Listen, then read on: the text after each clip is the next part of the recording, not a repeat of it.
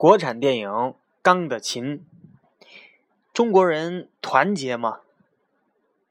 看完这部《钢的琴》，就会自见分晓。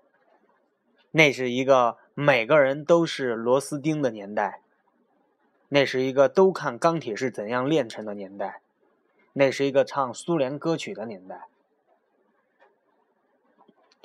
在这部电影里呢，强调了一个东西，就是。